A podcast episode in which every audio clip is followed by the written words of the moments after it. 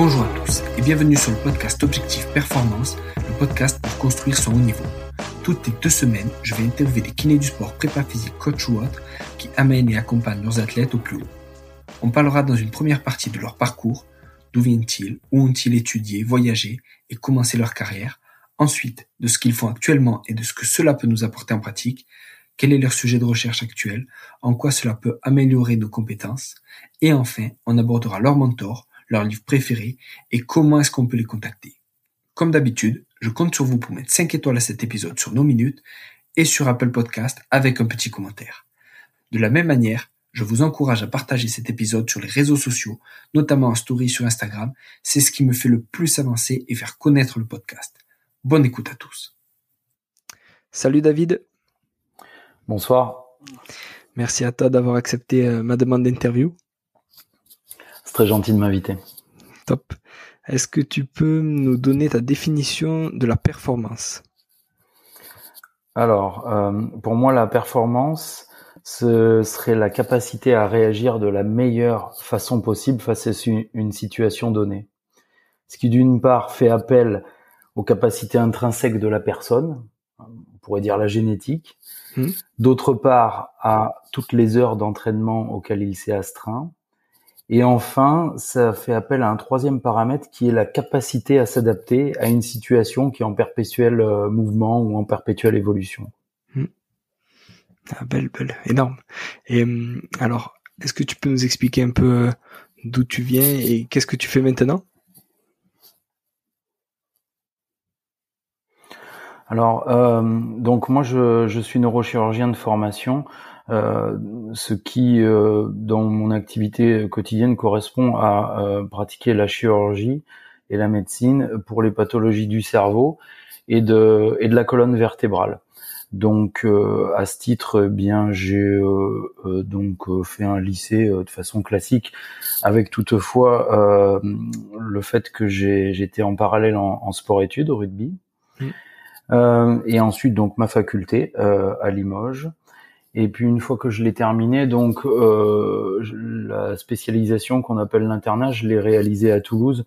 Euh, donc en neurochirurgie, c'est six ans, plus ensuite euh, il y a cinq ans de post-internat euh, que j'ai fait donc majoritairement à Toulouse, mais aussi je suis parti un an et demi à Paris pour euh, complément de formation et euh, quelques mois également au CHU de Bordeaux. Euh, donc voilà, et à côté, donc j'ai un investissement assez fort euh, auprès de diverses institutions sportives, mais principalement dans le rugby, sur euh, divers problèmes de santé autour des pathologies de, du crâne et, et, de la colonne vertébrale. Ok, ok, top. Et pourquoi la neurochir Est-ce que quand tu voulais faire médecine, tu, tu, savais déjà que tu voulais traiter du rachis et, du cerveau entre guillemets, ou est-ce que c'est venu petit à petit, peut-être avec la pratique du, du rugby ou tu vois comment comment ça t'est venu? Ah. Alors, euh, je pense que de façon pas très originale, moi j'ai voulu faire médecine parce que mon papa l'était et j'avais une grande admiration pour lui et de, ce qu'il représentait euh, dans notre petite communauté. Là, je viens d'un village du, centre de la France. Euh, et ensuite, eh bien, tout au long de mes études, je vais pas beaucoup d'autres ambitions que celle d'être un bon médecin. Et euh, petit à petit, quand même, euh, j'ai développé de l'intérêt pour toutes les pathologies, euh, on va dire neurologiques, les neurosciences en général. Et alors là, lorsque en médecine on est, on s'intéresse à ces, ces choses-là, il y a plusieurs orientations, mais la chirurgie avait un côté un petit peu pratique ou c'est-à-dire euh, il y a une pathologie, on essaye de la réparer et on en observe tout de suite les résultats qui me plaisaient. Mmh. Et le dernier point, c'est que pendant mes, mes études de médecine, euh, il y a un jeune garçon à côté de chez moi, là du côté de Clermont-Ferrand, qui joue au mmh. rugby, qui était un joueur de bon niveau et qui a eu un accident grave de la moelle épinière. Qui est, ça, c'est survenu dans ma dernière année de formation à la faculté à Limoges. Mm. Et je pense que cet événement qui m'a un peu marqué parce qu'il venait du même lycée que moi, mm. on connaissait les mêmes personnes, euh, ça a dû aussi probablement jouer dans, dans ce qui s'est passé après. C'est impressionnant. Et actuellement, du coup, tu travailles aussi, donc tu as, on va dire, un aspect euh, clinique où tu traites et tu opères, et tu as aussi une activité en, recherche avec le CHU. Qu'est-ce que, quelle était thématique de recherche là-dessus? Alors, euh, donc, euh, bon, clairement, oui, euh, la chirurgie et, le fait de soigner des gens est quelque chose qui, qui me prend un peu de temps. Et alors, en fait, l'investissement dans la recherche et dans l'enseignement, ça va souvent de pair, en tout cas dans le système de santé français. Mm. il est venu petit à petit. bien une fois que j'avais un petit peu avancé dans ma dans ma formation médicale, euh, un moment, on m'a demandé de, de, commencer à m'investir en recherche parce que mes patrons voulaient à l'époque que je prenne quelques, quelques responsabilités au CHU. Et euh, donc euh, là, j'ai eu carte blanche pour euh, voilà m'investir dans tel ou tel projet de recherche. Il fallait que je fasse de la recherche. C'est tout ce qui hmm. importait à mes patrons. Euh, de ce fait, euh, en parallèle de, de, mon clinica de chirurgie, euh, c'est-à-dire après la thèse de médecine eh bien, euh, je commençais à m'intéresser donc à cet aspect de traumatisme lié au sport. Alors, tout d'abord, ça a été sur le, les pathologies de la colonne vertébrale. Alors, je, au début un peu dans le rugby, puis après j'ai élargi. Mmh. donc là, tout d'abord, bah, j'ai fait ma thèse de médecine sur le sujet.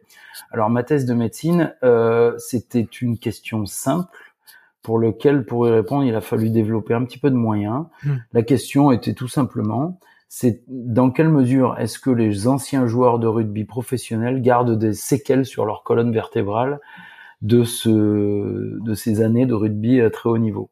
Ouais.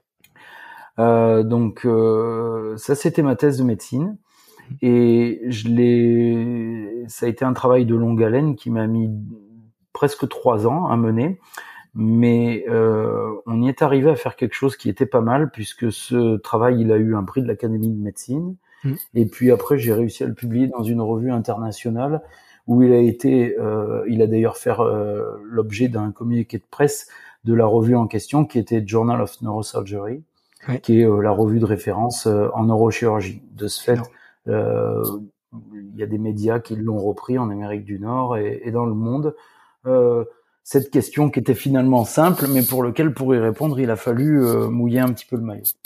Ça, c'était mon premier, euh, ma première entrée dans la recherche. Et ensuite, donc, euh, eh bien, j'ai un peu continué. Alors, tout d'abord, donc, il a, je me suis tourné vers des sciences un petit peu plus qu'on appelle fondamentales, en tout cas avec nos yeux de médecin. Donc les sciences fondamentales, c'est quoi? C'est la biologie cellulaire, la biomécanique, euh, la biologie moléculaire, euh, la physiologie, euh, des choses comme ça, euh, les biostatistiques. Bon, donc moi je me suis inscrit en biomécanique à l'école des arts et métiers de Paris, qui a une assez forte expertise dans, dans, dans ce domaine. Enfin, c'est une école de biomécanique qui est assez reconnue en France. Hmm. Et là, euh, donc, euh, euh, je suis arrivé avec une idée.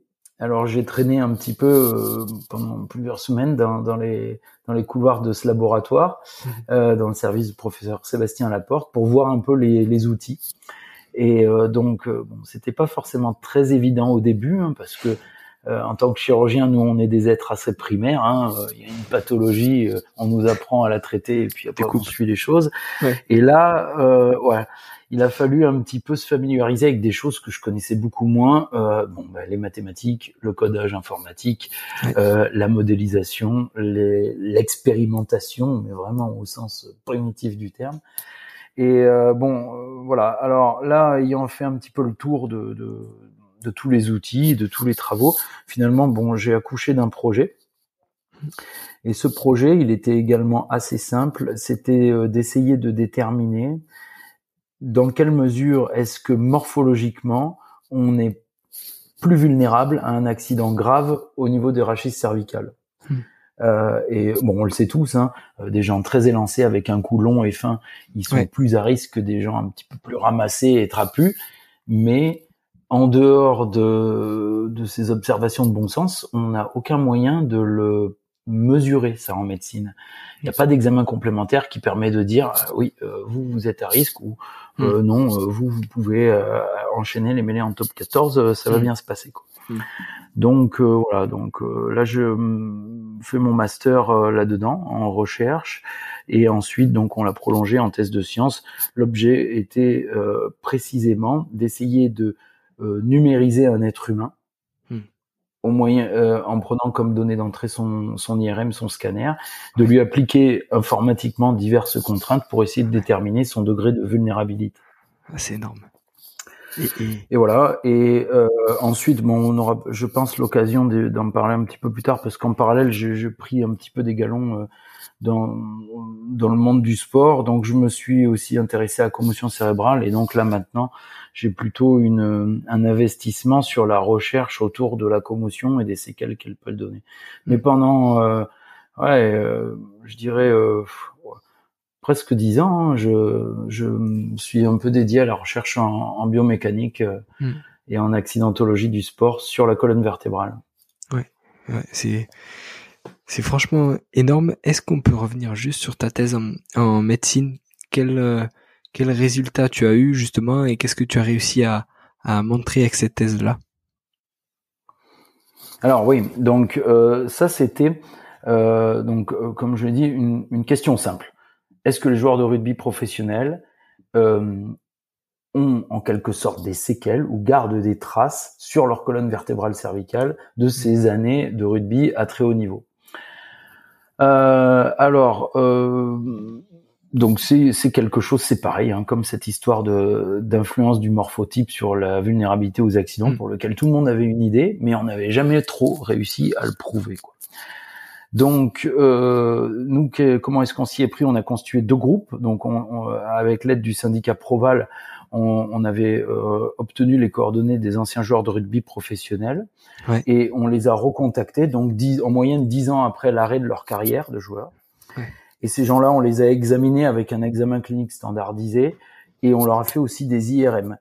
Euh, et on a fait exactement la même chose, le même examen clinique, mm. les mêmes IRM à des sujets contrôle qui n'avaient jamais joué au rugby, mm. qu'on a réussi à recruter majoritairement euh, auprès des familles, des gens qui venaient voir euh, leurs proches à l'hôpital. Et après, bon, d'autres corps de métier m'ont aidé, les ambulanciers du CHU. Voilà. Et donc tous les IRM ont été payés une partie par le CHU de Toulouse, une autre partie par euh, la l'Institut de recherche sur la moelle épinière et l'encéphale, et une dernière partie par la Société française de chirurgie du rachis. D'accord. Qu'est-ce qu'on en a trouvé?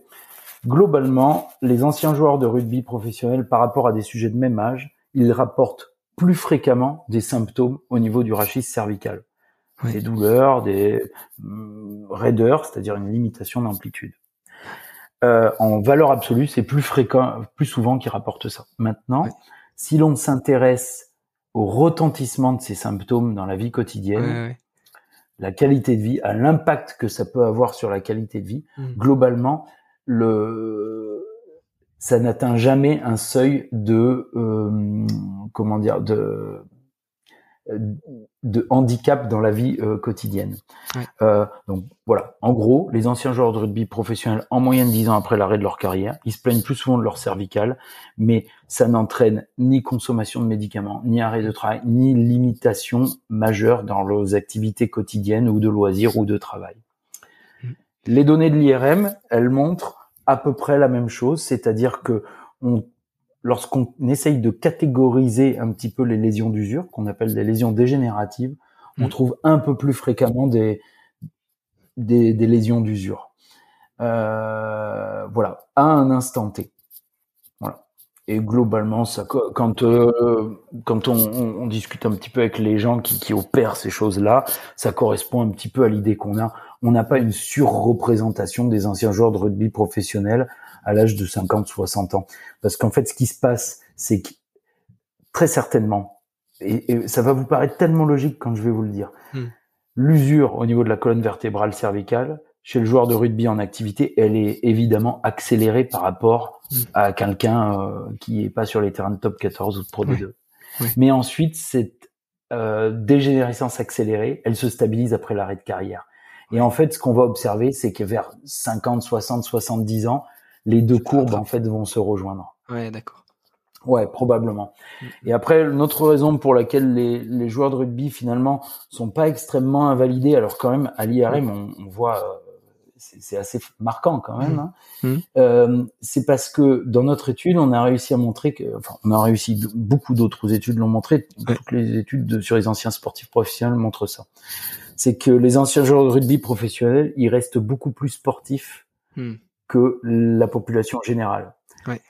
Je peux donc d'ailleurs la revue JNS là, j'ai mis une illustration dans l'article. Il garde donc de ce fait une musculature très développée autour mm. de la colonne. Euh, et, et on sait que ça joue, ça. Par exemple, dans la gonarthrose du genou, euh, le fait d'avoir un, bon vaste interne, une bonne trophicité musculaire fait que à degré d'arthrose équivalente, il y a des gens qui se plaignent moins que d'autres. Et après aussi, le sportif et l'ancien sportif, donc si les gens qui écoutent, ils s'intéressent à ça, je pense qu'ils le savent, ils gardent un seuil de tolérance à la douleur qui est plus élevé que la moyenne. Il faut hmm. plus de stimulation douloureuse. Donc du coup, à degré de dégénérescence égale, le sportif il va un peu moins se plaindre. Euh, parce que voilà il a un seuil de perception de la douleur qui est un peu plus élevé du fait de son passé du fait qu'il continue à pratiquer du sport donc il sécrète des opioïdes endogènes. Et euh, tout ça fait que à squelette plus abîmé finalement ils se ils ont un peu plus souvent des des symptômes.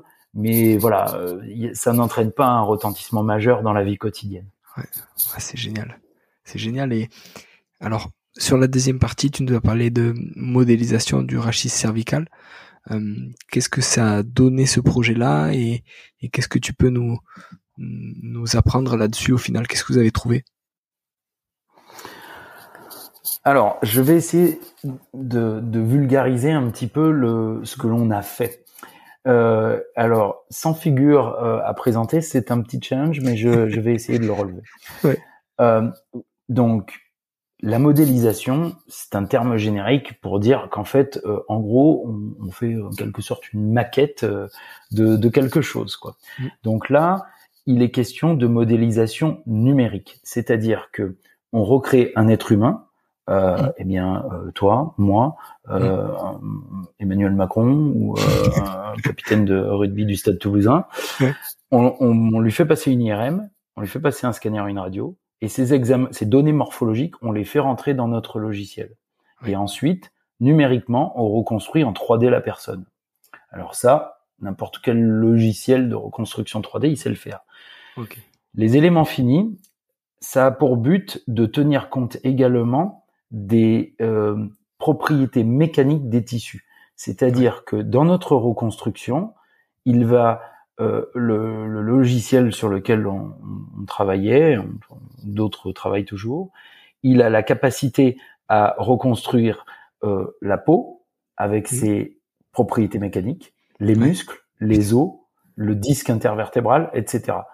Et donc, on a un modèle 3D pour lequel chaque voxel, chaque pixel, si vous préférez, mm. est associé à des caractéristiques mécaniques ça c'est du muscle, ça c'est de l'os, ça c'est du cartilage. Hmm. C'est bon? Ouais. Et... de ce fait, on arrive, une fois qu'on connaît la géométrie de la personne, à l'aide des données d'entrée IRM scanner euh, euh, radio, que l'on la reconstruit morphologiquement, mais aussi en tenant compte de ses caractéristiques mécaniques, si je puis dire, propres à chaque tissu, eh bien, on peut appliquer numériquement une contrainte sur cet être humain reconstruit numériquement et regarder si Emmanuel Macron, il hmm. a traumatisme équivalent, il hmm. se rompt plus facilement les cervicales que le capitaine de rugby du Stade Toulousain.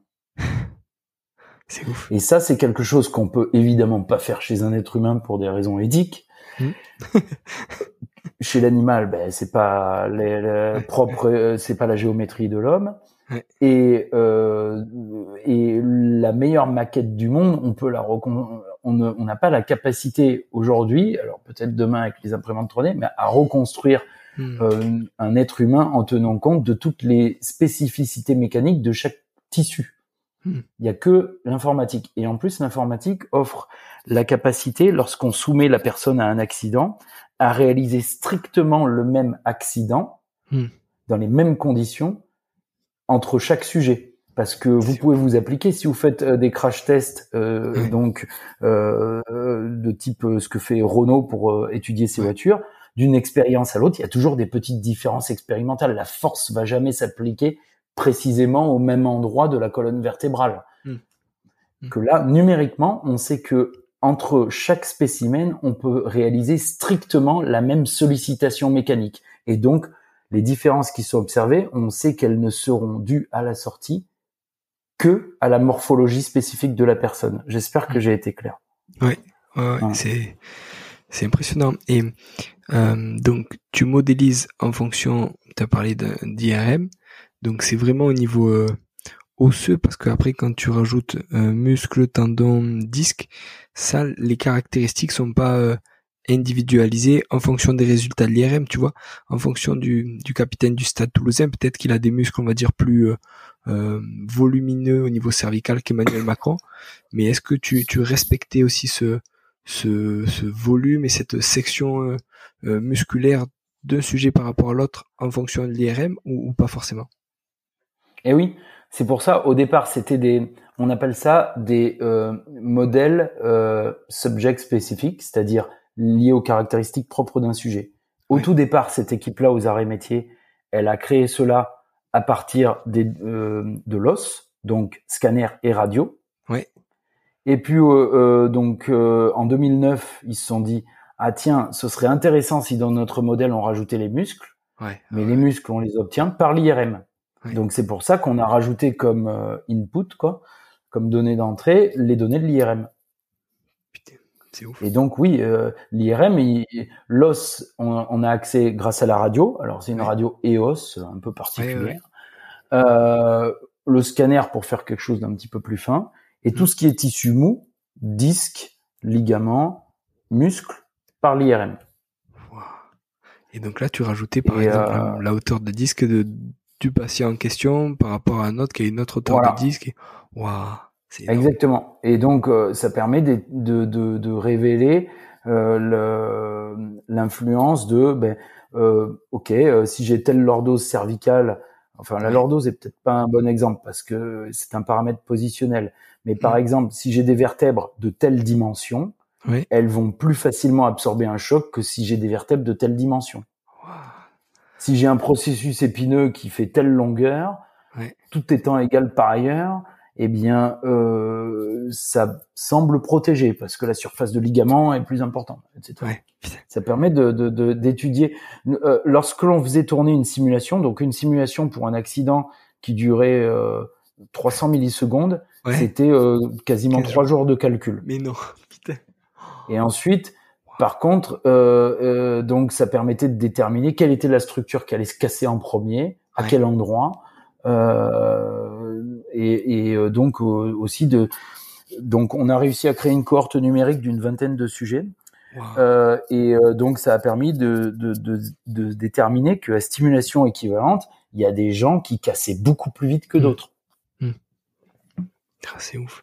Et est-ce que vous avez réussi à déterminer, on va dire, un rachis cervical euh, euh, idéal tu vois, ou le, plus solide possible. Qu'est-ce que qu'est-ce que ce rachis cervical doit comporter en termes de voilà de de, ouais. Alors là, on est c'était c'est trop embryonnaire. Euh, on a le comment dire le cette façon de procéder, de faire tout numérique, ça permet d'étudier la, la co-influence de plus de 1000 paramètres morphologiques de façon simultanée. Donc il y a vraiment que le numérique qui permet de faire ça. On peut pas le faire au laboratoire d'anatomie. Mm. Et euh, alors euh, ouais, il y a des il y a des choses quand même qui sortaient. Il y a des choses qui sortaient. Euh, donc euh, les dimensions des vertèbres. Mm. Euh, bon, je parlais de la lordose parce que effectivement la, la position de la tête au départ de la stimulation, mais ça c'est un paramètre positionnel. Euh, mais la position de la tête par rapport euh, aux, aux, vertèbres jouait. Mais bon, voilà. Euh, donc, euh, on avait principalement en fait les dimensions des vertèbres. Et plus les vertèbres sont en quelque sorte un petit peu aplaties, si je puis dire, et plus elles ont une capacité à encaisser un, short, un choc, notamment en compression axiale. D'accord, ouais. Donc euh, voilà, euh, mais après notre cohorte était trop petite pour pouvoir mettre en évidence l'influence de plus de paramètres. Quoi. Ouais, ouais. Mm. Et quand je dis euh, des vertèbres euh, aplaties, parce que ça prenait en compte la dimension de corps vertébral, mais aussi des facettes articulaires derrière, puisque la, la, vertèbre étant aplatie, il y a un écartement du platissement du corps qui devient plus cubique mais parallélépipède, et aussi des facettes articulaires. Donc on a une espèce de trépied là qui, qui, qui encaisse beaucoup plus facilement les contraintes. Ouais. c'est génial. Et, et alors, euh, tu as aussi euh, parlé de commotion. Euh, tu, tu bosses dans le comité médical de la FFR et de la FFF. Est-ce qu'est-ce que tu peux nous donner comme définition de la commotion? Alors, la commotion cérébrale, c'est une pathologie qui a une définition universelle. Pourquoi? Parce que tous les 4-5 ans, elle est révisée et régulée par des conférences de consensus internationales. La dernière en vigueur, elle nous dit quoi? Elle nous dit que c'est un choc à la tête, donc un traumatisme, euh, qui est suivi d'un symptôme neurologique. Et ce symptôme, il peut être euh, très variable, le plus emblématique étant la perte de connaissance, le chaos. Mm. Ce symptôme neurologique, contrairement euh, aux pathologiques, moi j'ai parfois au bloc opératoire, il n'est pas lié à un dégât anatomique dans le cerveau. Il n'y a pas de mm. sang, il n'y a pas de zone qui est détruite mais maintenant on sait que c'est lié à un trouble fonctionnel. Ce qui fait qu'on observe après un gros choc, un chaos, quelqu'un qui a ataxique, marche un peu instable ou qui est euh, confus, qui répète en boucle. Si on le passe au scanner à l'IRM, on va pas trouver de lésion. Par contre, en fait, maintenant ce que l'on sait, c'est que ce que l'on observe, c'est lié à un défaut de fonctionnement des neurones. Et ce défaut de fonctionnement, qui est lié à tout un tas d'anomalies biochimiques et métaboliques qui, qui sont secondaires euh, au choc, il euh, rentre dans l'ordre dans un délai qui est variable de quelques minutes à quelques jours et des fois plus. Et, euh, dans le sport, ça concerne quel sport? Tu vois, tous les sports sont concernés. Est-ce que ça va, euh, je dis, je, caricature un peu, mais est-ce que ça va du, ping-pong à, la boxe et au rugby ou est-ce que ça en concerne plus que d'autres? Alors, donc, bah, évidemment, c'est les sports de type sport de contact ou alors des sports pour lesquels l'impact crânien il est rare, mais quand il y est, euh, il n'est pas négligeable. C'est-à-dire les sports à forte cinétique, sport de glace, sport de glisse, sport mécanique. Euh, donc euh, voilà, et après donc tous les sports de contact, donc les sports de combat évidemment. Les sports euh, de balle. Alors après, il y a une gradation dans les sports de balle. Hein. On met d'abord le rugby, le football américain, mm. euh, et puis après euh, le football normal quand même, le mm. handball, le basket, etc. D'accord. Et qu'est-ce qu'il faut faire en tant que, tu vois, en tant que physio ou en tant que médecin quand tu assistes à ça? Qu'est-ce que déjà, c'est quoi les signes sur le terrain et qu'est-ce qu'il faut faire? Alors, commotion cérébrale égale choc à la tête plus symptômes neurologiques. Première difficulté, le reconnaître. Euh, évidemment, quand il y a un gros chaos, euh, là, euh, personne passe à côté. Mais bien souvent, les symptômes neurologiques sont fugaces. Je veux dire les symptômes d'impact, ceux sur lesquels on, on, voit tout de suite que le cerveau il a été touché. donc voilà, il faut que les gens se forment. Euh, donc euh, et euh, donc les personnels de bord de terrain. Alors dans le sport professionnel, c'est pas réellement un souci. Il y a toujours des physios, il y a mmh. des docteurs, il y a ou alors un ostéo. Enfin, il y a toujours des gens un petit peu formés à ça. Mais le problème, c'est dans les sports amateurs où là, pour le coup, en général, il y en a un seul professionnel de santé. Mmh. Euh, et un kiné, un ostéo, et pour lequel la formation, c'est parfois pas évident de, de trouver. Quoi. Alors ensuite, eh bien, une fois qu'on l'a identifié de façon certaine, le joueur faut le sortir. Il faut pas qu'il se mette en situation de reprendre un autre choc à la tête qui peut entraîner une deuxième commotion cérébrale.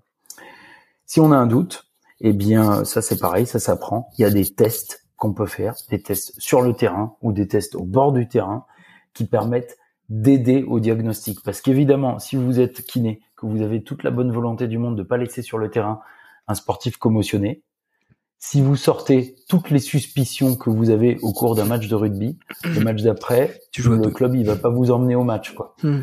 Parce que euh, il va plus vous faire confiance. Donc c'est pour ça qu'il faut euh, être formé à ces tests qui sont pas très compliqués, mais il faut savoir lesquels. Et c'est des tests qui ont une valeur internationale. Mm. C'est-à-dire que euh, si euh, vous êtes embêté parce que euh, on vous dit ah euh, t'as pas vu la commotion, tu ne l'as pas reconnue.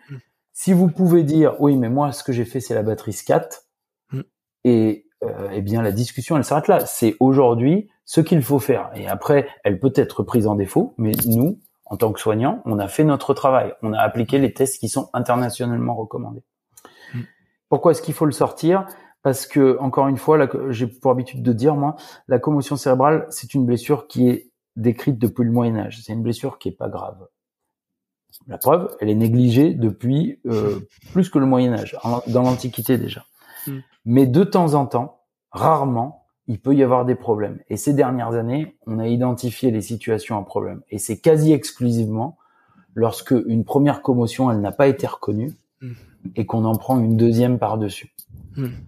C'est pour ça que ce que il y a qu'une seule chose à faire, c'est facile à soigner, c'est protéger la personne, l'écarter du terrain pour plus qu'il soit en situation de reprendre un impact à la tête, et ensuite tous les troubles liés aux désordres biochimiques, métaboliques, physiologiques qui récupèrent en quelques jours, savoir attendre qu'il euh, ait disparu, se soit normalisé pour autoriser le sportif à reprendre son activité.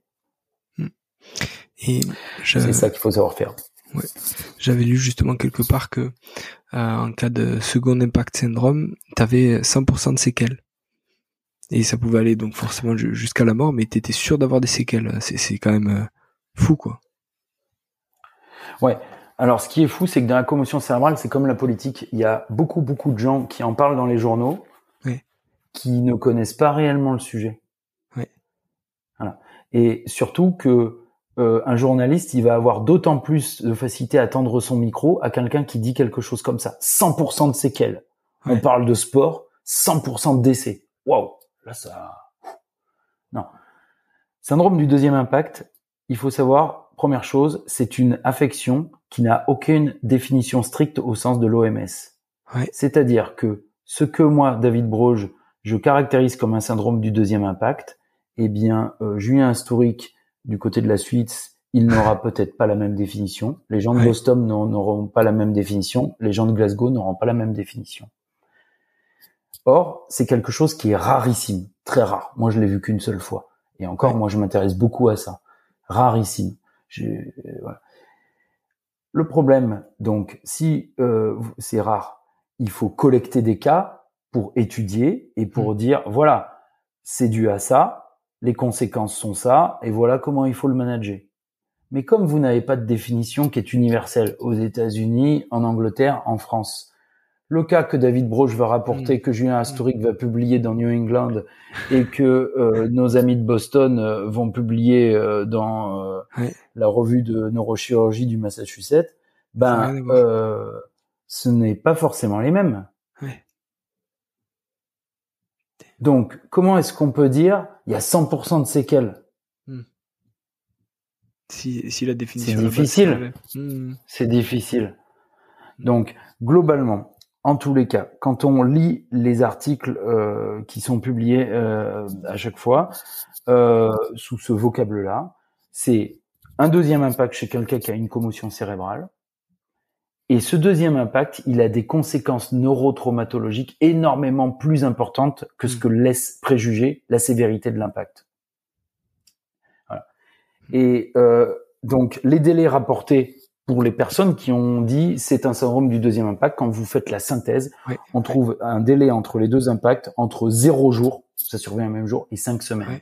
Oh, Mais cinq semaines, ça veut pas dire si on reprend un impact euh, cinq semaines après une commotion, on fera un syndrome du deuxième impact. C'était quand même à chaque fois pour un deuxième impact chez quelqu'un qui gardait beaucoup de symptômes. Hmm. Raison de plus pour savoir attendre la normalisation de la situation avant d'autoriser quelqu'un à reprendre, même si ça doit se prolonger un peu et qu'il faut savoir qu'il faut attendre un mois et demi. Donc voilà. Moi, je fais une formation.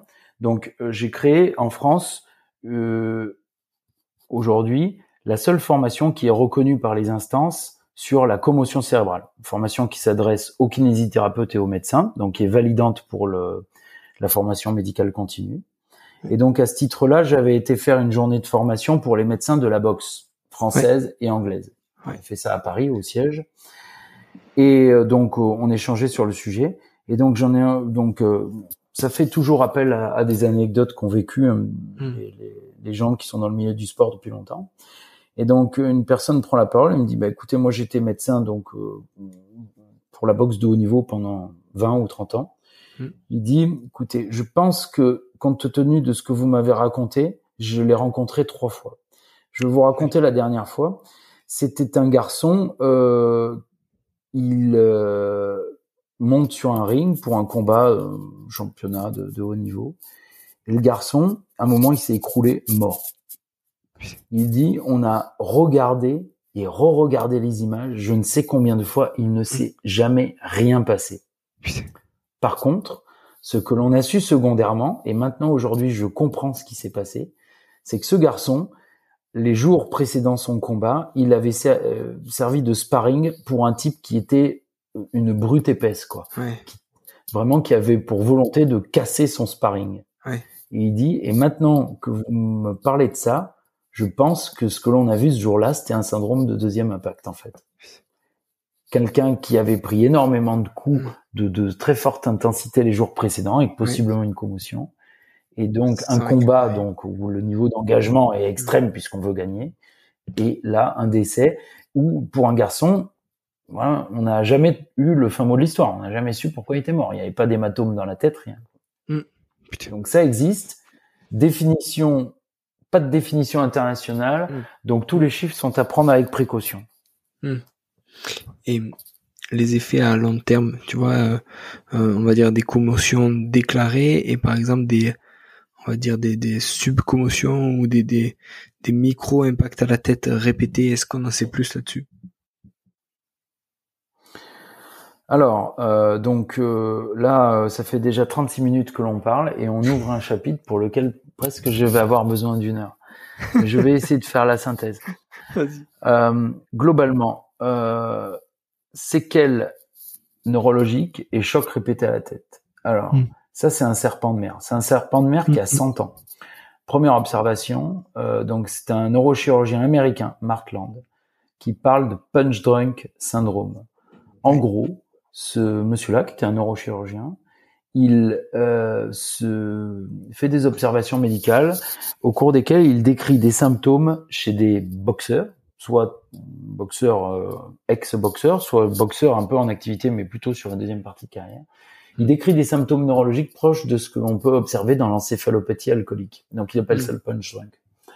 Alors euh, après, ça tombe un peu dans l'oubli. Et puis régulièrement, il y a des auteurs qui qui qui, euh, qui republient des, des, observations similaires. Donc euh, on a l'encéphalopathie des boxeurs, la démence pugilistique.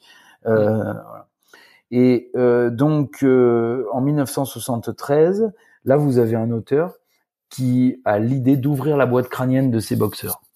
Hmm.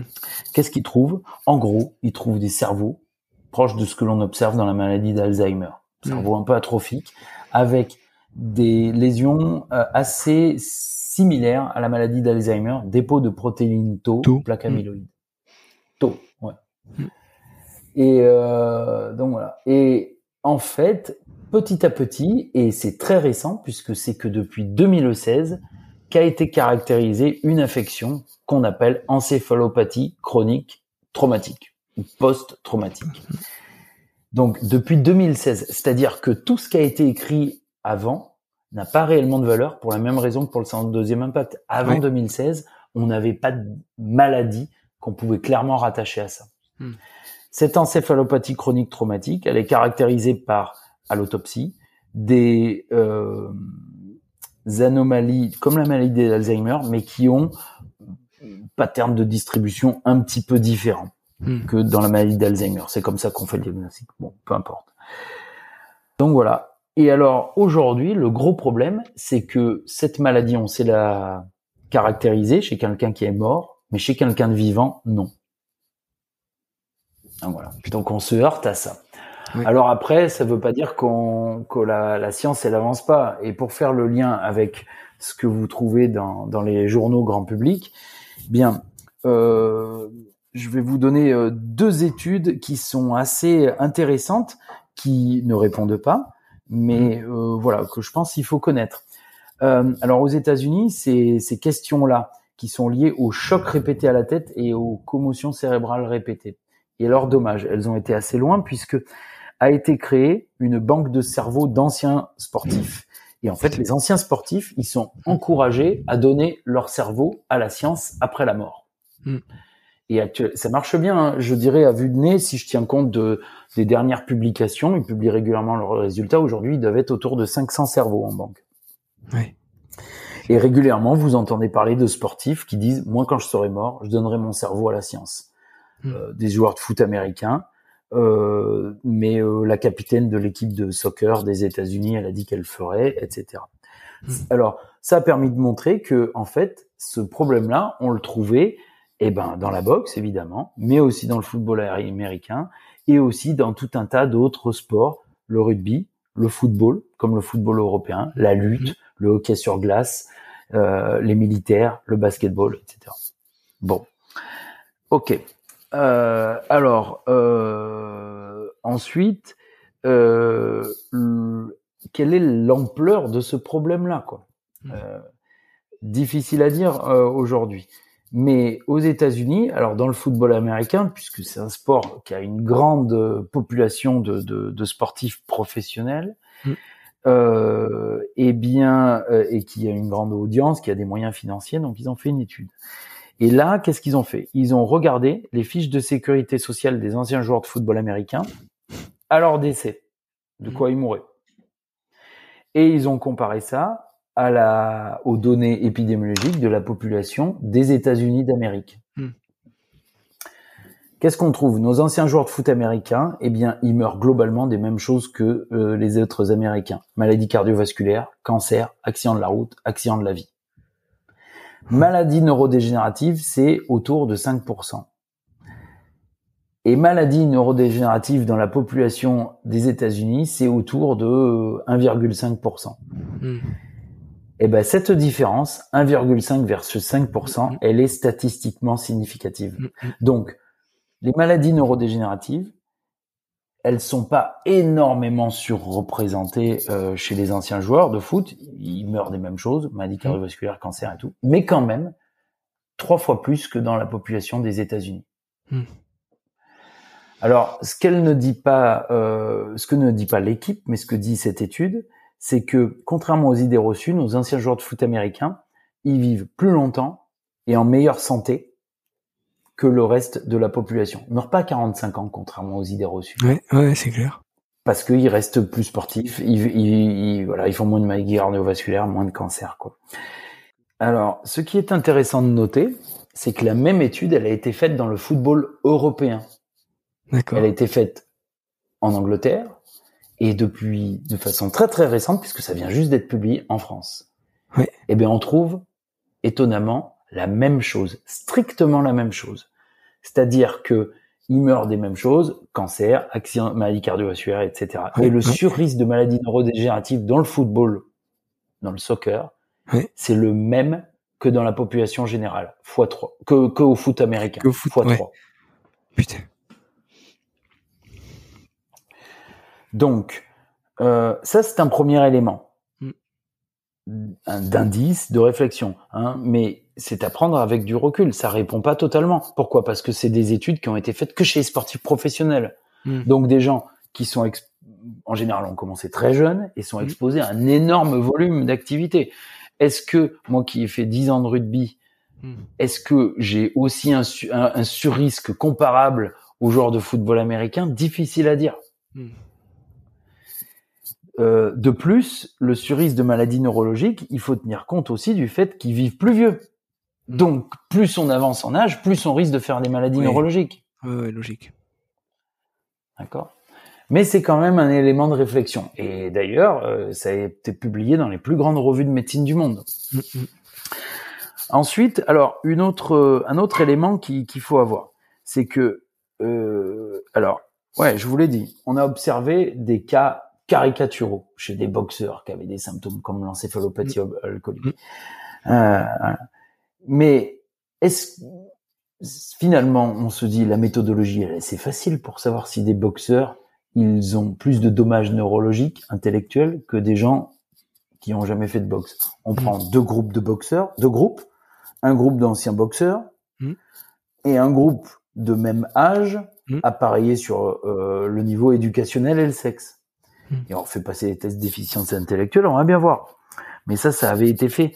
Et on a eu du mal, voire on n'a pas trouvé de différence significative. Alors, il y a une étude qui a fait la même chose, mais au moment où elle faisait passer aux deux groupes des tests d'efficience intellectuelle, elle les a mis dans une IRM fonctionnelle. Oui, oui. Et là, on s'est aperçu, ça a été fait dans le football américain. Oui, à la sortie, l'ancien joueur de foot américain, il a les mêmes euh, performances intellectuelles. Mais par contre, au prix d'un effort intellectuel plus important. C'est-à-dire qu'en fait, on s'est aperçu par le biais de l'IRM que pour arriver au même résultat, il mobilise plus, il consomme plus d'énergie dans son cerveau et il mobilise des réseaux de neurones que n'a pas besoin de mobiliser le, sujet lambda.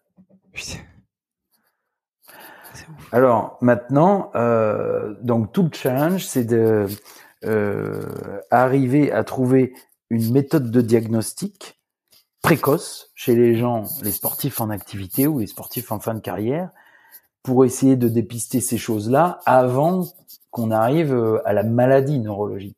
Hmm. Parce qu'une fois qu'on est au stade de la maladie neurologique, et encore plus, à fortiori, une fois qu'on est au laboratoire d'autopsie, qu'on est mort, c'est trop tard. Hmm. Il faut arriver à le dépister chez le, sujet en activité. Quoi. Et donc ça, euh, si vous voulez, vous pouvez aider une brillante équipe toulousaine qui travaille là-dessus euh, à l'INSERM, avec le développement de nouvelles séquences d'IRM. Wow, D'accord. Et du coup, vous recherchez des, des volontaires? Non, on cherche des fonds. D'accord. Parce que la méthodologie pour développer les, les nouvelles séquences d'IRM, elle est onéreuse. Ah ben, donc là, on est en discussion avec plusieurs partenaires euh, institutionnels ou privés pour essayer de de monter un consortium euh, sur le sujet. Ah, ça serait ouf. Ah bah tu, tu me diras et puis si si 300 000 euros. C'est le, le coût du ah projet. Ben, fais euh, comment on appelle ça là? Ah, euh, Litchi fait une cagnotte, monte une cagnotte et un crowdfunding. Ouais, ouais, mais on y, on y, on y travaille justement. Mais ah, ça serait énorme. Comme euh, bon, ça fait intervenir plusieurs acteurs. Hein. Mm, mm. Ouais. Ah bah tu, ouais, tu, tu me diras et puis on essaiera de faire passer l'info et, et que ça fasse boule de neige, quoi. Mais, mais c'est hyper intéressant. Et alors, je, je rebondis euh, complètement à autre chose. Hum, à la FFR, du coup, euh, qu'est-ce que vous faites par rapport à la commotion? Est-ce qu'il y a des euh, projets liés à ça? Est-ce que toi, tu, tu mènes des projets à la FFR ou même à la FFF par rapport à la commotion? Bien, alors comment dire Moi, j'interviens en tant que qu'expert euh, auprès de ces deux institutions, beaucoup plus auprès de la Fédération française de rugby. Euh, euh, voilà, pour des groupes de réflexion ou voilà, être disponible lorsqu'il faut évaluer des cas difficiles, etc. Mm. globalement, dans le rugby, alors beaucoup a été fait euh, par euh, deux personnes. Hein, D'abord, Jean-François Sherman, qui a été quand même l'un des premiers à mettre en place les protocoles au niveau du rugby, qui est un neurologue à Paris. Et ensuite, Philippe Deck, qui est neurochirurgien à Paris et euh, qui a mis en place, avec un petit groupe d'experts dont je faisais partie d'ailleurs, le, les, les, protocoles tels qu'ils sont adoptés. Quoi. Mm. Alors, dans le rugby, bon, beaucoup est fait. Euh, ce n'est pas parfait, j'en conviens. Donc on travaille euh, un peu à améliorer les choses. Euh, Aujourd'hui, euh, en tout cas pour le rugby professionnel, ce à quoi on travaille le plus, c'est d'essayer de mettre en place un espèce de passeport neurologique pour les joueurs qui va les suivre. Donc ça, euh, ça fait appel à, un espèce de dossier médical en ligne et donc on, on, essaye de, de mettre cet outil euh, à disposition des, des, clubs et des joueurs et de nos, de nos institutions. Euh, après, eh bien, euh, on, on, soit on soutient, soit on, on, surveille des projets autour de l'amélioration des capacités de diagnostic. Hein. Il y a encore des commotions cérébrales euh, à côté desquelles on passe, même si dans le rugby professionnel, on a des médecins indépendants, tout un tas de caméras vidéo. Euh, des projets autour de la récupération. Comment est-ce qu'on peut euh, récupérer mieux et plus vite après une commotion cérébrale et euh, et puis après des projets plus fondamentaux. Donc, pour le rugby amateur, là on est beaucoup sur, en fait, on l'a dit, le premier élément de prise en charge, c'est reconnaître une commotion et sortir une personne. Donc on est mmh. beaucoup sur l'information, la sensibilisation de tous les acteurs de mm. bord de terrain. Et là, on parle de, de sport amateur, hein, donc c'est euh, éducateur, euh, euh coéquipier, euh, euh, famille, etc. Donc voilà, des affiches, des outils numériques, etc. Dans le football, bon, là, moi, je suis moins maître d'œuvre, mais donc je collabore puisque la, la, Fédération française de football a mis en place un réseau d'experts sur le sujet. Donc là, euh, faut saluer tout le travail qui a été fait par Emmanuel Laurent, qui est une personne, je trouve, euh, remarquable euh, pour tout ce qu'il fait euh, sur ce sujet-là, en tout cas. Euh, donc là, a été mis en place un peu sur le modèle du rugby des protocoles de, de prise en charge, de dépistage, de réhabilitation, mmh. la possibilité de sortir un joueur pour l'évaluer de façon temporaire, un petit peu sur ce qui est fait dans le rugby. Et pour les amateurs, donc euh, un espèce de passeport où on va limiter le nombre de têtes qui est fait par les jeunes, euh, sans l'interdire complètement parce qu'aujourd'hui quand même euh, on n'a pas de, de réelles euh, preuves scientifiques du lien entre les têtes et les séquelles. Hein. Les séquelles peuvent être dues euh, aussi aux impacts en cours de match ou pas aux impacts et à des phénomènes de dopage, puisque mm. ces dommages neurologiques dans le foot, ils ont été mis en, en évidence encore une fois que chez les pro, hmm. pas chez les amateurs. Voilà, donc euh, beaucoup de choses est faites euh, auxquelles je collabore ou que je suis avec attention. Et David, du coup, sur une semaine type, comment tu t'organises entre, euh, on va dire, la, chirurgie, les, les, patients, ce qu'on a dit au niveau de la FFR, de la FFF, comment, comment tu fais sur une semaine type? Alors, moi j'ai une semaine qui est très stéréotypée. Euh, donc euh, le lundi, je consulte toute la journée. Euh, le lundi soir, euh, souvent, euh, je rappelle quelques patients. Le mardi, ensuite, c'est une journée qui est dédiée à la médecine du sport et à tous ces projets-là. Donc mardi matin, tôt, de 7h à 8h, j'ai une discussion avec mes collègues chirurgiens. pour, on discute de dossiers un petit peu complexes.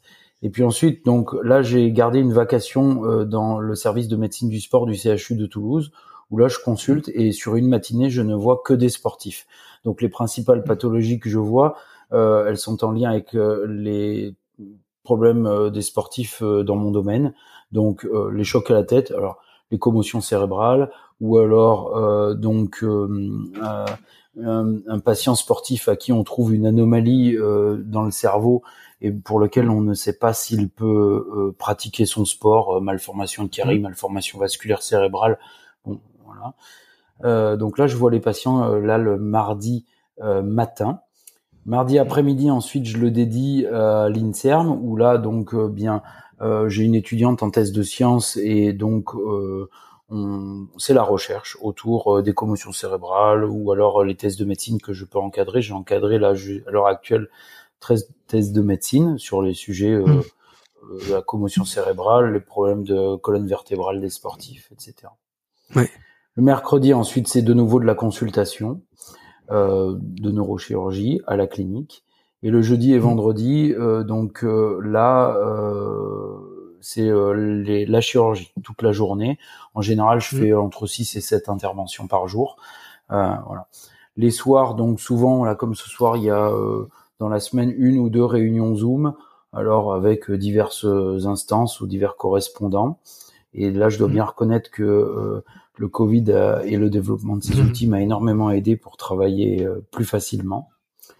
Mmh. Le samedi matin, ensuite, en général, il y a une autre réunion et je vais ensuite voir mes patients. Et à partir du samedi midi, je vais voir mes patients à la clinique, je fais la visite et du samedi midi jusqu'au dimanche soir. Après, je le consacre à ma famille. D'accord. Top. Et pour revenir euh, rapidement sur les opérations, quel type d'opération tu fais? Alors en neurochirurgie, euh, en tout cas pour la, le, dans le secteur d'activité euh, où je suis en libéral, c'est principalement des pathologies de la colonne vertébrale et des pathologies de type dégénérative. Euh, hmm. le, le spondylolisthésis, le canal lombaire étroit, les hernies discales, hmm. cervicales ou lombaires. Euh, voilà. Un petit peu quand même d'accidentologie, de, de traumatisme. Hmm. Voilà. Et pour la chirurgie crânienne, c'est principalement des, des pathologies tumorales, des tumeurs. D'accord, d'accord. Wow. Ok, top. Euh, David, quels sont tes mentors ou les gens qui t'inspirent? Alors j'en ai eu plusieurs dans ma vie et, euh, et j'aime à dire que j'ai essayé de prendre le meilleur de chacun d'entre eux parce que euh, évidemment quand même les gens inspirants ils ont aussi de gros égaux et les travers qui vont avec. Mais euh, en premier mon père. Hmm. Mon père qui était quand même un, médecin de campagne euh, avec tout ce que ça peut comporter de caricatural, extrêmement dévoué à ses patients. Euh, mmh. qui était de 8h30 jusqu'à 10h, 11h. Et euh, je dois dire que c'était un papa que j'ai peu vu, mais qui a été mmh. très inspirant dans le dévouement qu'il a apporté aux gens et la passion qu'il avait pour euh, soigner les gens, la médecine. Mmh. Euh, je rentrais dans son bureau, ça débordait de revues médicales. On partait en vacances, il amenait toutes ses revues médicales. Il a adoré soigner les gens, et je pense que ça m'a inspiré, c'est sûr. Même. Ensuite, et eh bien ensuite, euh, des gens que j'ai croisés en chirurgie. Euh, là, c'est difficile de les de les catégoriser, mais euh, il y en a un qui s'appelle, peut-être je le mettrai en premier, Sergio Bueto, un, immigré argentin qui est venu en France, et pareil, extrêmement dévoué à ses malades, qui faisait des, qui opérait des enfants et mmh. qui était un chirurgien qui était capable de faire beaucoup de choses pareil, qui mettait beaucoup de cœur. Et, euh, et puis bon, qu'est-ce qu'il peut y avoir de, de, plus beau que de sauver un enfant euh? hmm. Je veux dire, moi, quand je travaillais à ses côtés, là, en garde, ça m'a pu m'arriver. Il n'y a pas beaucoup de choses que j'ai fait dans ma vie où je me suis senti aussi utile. Quoi. Hmm. Euh, après, j'ai eu des patrons, Monsieur Lagarigue, qui était euh, un chirurgien d'une intégrité exceptionnelle, qui se payait lui-même ses congrès, qui voilà qui, qui voilà, euh, qui était euh, alors quand je suis arrivé, il était sur les dernières années, donc euh, il était encore sur des acquis un peu peut-être certains dépassés, mais alors vraiment dans l'investissement qu'il y mettait, mm. une personne vraiment remarquable et que j'ai beaucoup aimé. Mm. il y en a un autre à Paris, Stéphane Gaillard, pareil, avec un empan chirurgical absolument phénoménal. L'empan chirurgical, c'est la capacité à, à, traiter un grand nombre de, de, mm. de cas avec un arsenal chirurgical euh, extrêmement vaste. Et euh, voilà, un excellent chirurgien qui a développé beaucoup de choses dans son service à Paris. Et j'ai eu la chance de travailler un an et demi euh, derrière lui dans son ombre. Et c'était super, j'ai appris beaucoup. Monsieur Vital, Bordeaux aussi, un, grand chirurgien du rachis qui voilà, j'étais dans son service, un service absolument phénoménal où toutes les semaines il y avait des gens du monde entier qui venaient voir lui ou ses adjoints opérer. J'ai beaucoup appris chez lui. J'ai appris vraiment la volonté de faire le mieux possible à chaque fois. Et après, on recherche euh, d'autres personnes. Euh, Sébastien Laporte, euh, Jérémy Pariente. Euh, je pense que c'est des gens qui, qui ont compté pour moi, même si je pense qu'ils se rendent peut-être pas trop compte. Ou certains, j'ai pu me frictionner avec eux, mais euh, je leur suis redevable de quelque chose d'inestimable c'est-à-dire d'avoir, de m'avoir appris le métier. Et ça, il y en a un de ces gens-là, je leur ai dit, j'aurais dit, il n'y a pas de cadeau qui a, que je peux te faire qui a la valeur de ce que toi tu m'as appris, quoi. Et vraiment, je le pense. Alors, je lui ai offert une bonne bouteille de vin, mais euh, j'ai bien conscience que tout ce que je suis, c'est et plus encore, c'est grâce à eux et ce qu'ils m'ont appris là, cette espèce de compagnonnage, ça n'a pas de prix, quoi. Mm. Le savoir, euh, on peut s'acheter une Ferrari, euh, oui, euh, ça n'importe qui peut le faire, quoi. Mais savoir mm. opérer une malformation difficile dans le cerveau, c'est mm. des heures et des heures. Et moi, j'ai bénéficié de toutes les erreurs qu'ils ont fait. Enfin, c'est c'est des gens pour qui j'ai une grande affection. Ouais, ouais. Ah, c'est énorme. Et en termes de, de livres, est-ce qu'il y en a que tu relis régulièrement? Est-ce qu'il y en a euh, voilà, qui, qui comptent pour toi? Alors j'adore lire. j'essaye de transmettre ça à mes enfants. Euh, hmm. J'adore lire pour le côté, euh, je trouve, créatif que ça procure en fait. Quand on lit, on absorbe quelque chose, une idée, une émotion mais je trouve aussi quand même que quelque part ça, ça stimule après l'imaginaire et quand je fais des footings et tout ça, ça m'aide à, mm. à, construire. Est-ce qu'il y en a un plus que les autres? Non, je crois pas. Je peux pas dire. J'en ai un ou deux qui me viennent, mais je suis sûr que si je l'ai dit, après derrière je vais dire ah il y a celui-là aussi, il y a celui-là aussi. non, j'en ai pas un. Et en tous les cas, il y a tellement de choses à découvrir que j'ai pas envie de perdre du temps à relire un quoi. Je remercie celui qui l'a écrit, qui m'a apporté. C'était super ça a permis de me cultiver ou de me raisonner différemment. Mais non, je ne crois pas que j'en ai jamais relié un seul. D'accord, d'accord. Top. Et David, s'il y en a qui veulent te, voilà, te contacter, te poser des questions, où c'est qu'on peut te joindre? Alors, j'ai plusieurs coordonnées. Euh, hmm. Le, le, plus simple peut-être, euh, bon, sur Google, David Broge neurochirurgie. Et puis là, donc, euh, il y a hmm. le site internet de mon équipe, Sinon, euh, donc par LinkedIn ou par Facebook. Je pense que c'est le lorsque j'ai des sollicitations un petit peu de d'extérieur qui voilà de gens que je n'ai jamais rencontrés à qui j'ai pas donné mon portable ou mon, mon hmm. email direct. Je pense que c'est le plus simple. C'est comme ça des fois que, que je rentre en contact avec euh, diverses personnes, diverses institutions. Ok, top, top. David, merci beaucoup. Merci à toi. Je euh, merci. Ça me fait très très plaisir euh, qu'on soit resté en contact parce que je me souviens quand tu m'as appelé que tu étais étudiant il y a presque dix ans maintenant. Ouais. Et moi, ça me fait très très plaisir quand je vois des gens comme ça là qui se battent, qui créent plein de choses. Moi, j'ai vu, je suis un peu maintenant là tout ce que tu fais. Euh, Je remis dans des vidéos, dans des dans des formations que j'ai fait, les vidéos que tu m'as envoyées sur le, le, travail que tu fais avec les sportifs. Et ça me fait plaisir de, de voir ah, comme ça des gens qui se battent, qui sont motivés. Euh, donc je me sens honoré d'avoir été invité euh, par toi. Ah, super, bah, ça me fait ça me fait beaucoup plaisir et, je me rappelle, euh, je sais encore à quel moment je t'avais appelé, je sais où j'étais et, je me rappelle de la feuille de, de conseils. On avait beaucoup parlé commotion, rachis cervical déjà, et t'étais notamment sur ce projet-là de modélisation et je me rappelle encore de la feuille que j'ai relue plusieurs fois que j'avais stabiloté et, ben, franchement, euh, je suis très très content et, et voilà, j'espère que que l'épisode plaira à beaucoup de monde et que ça en inspirera d'autres en tout cas. Donc euh, merci beaucoup et, et à très bientôt. Merci à toi, bonne soirée. Salut. Voilà, merci d'être allé au bout de cet épisode. J'espère que vous êtes régalé autant que moi. Si vous voulez m'aider, le mieux est de partager cet épisode au plus grand nombre. Parlez entre vous, débriefez-le que ce soit en live ou sur les réseaux. Qu'en avez-vous retenu? En quoi cet épisode peut vous aider à construire votre haut niveau? N'hésitez pas non plus à me faire un retour ou à me proposer des personnes à interviewer, je répondrai avec plaisir. À très bientôt pour un nouvel épisode.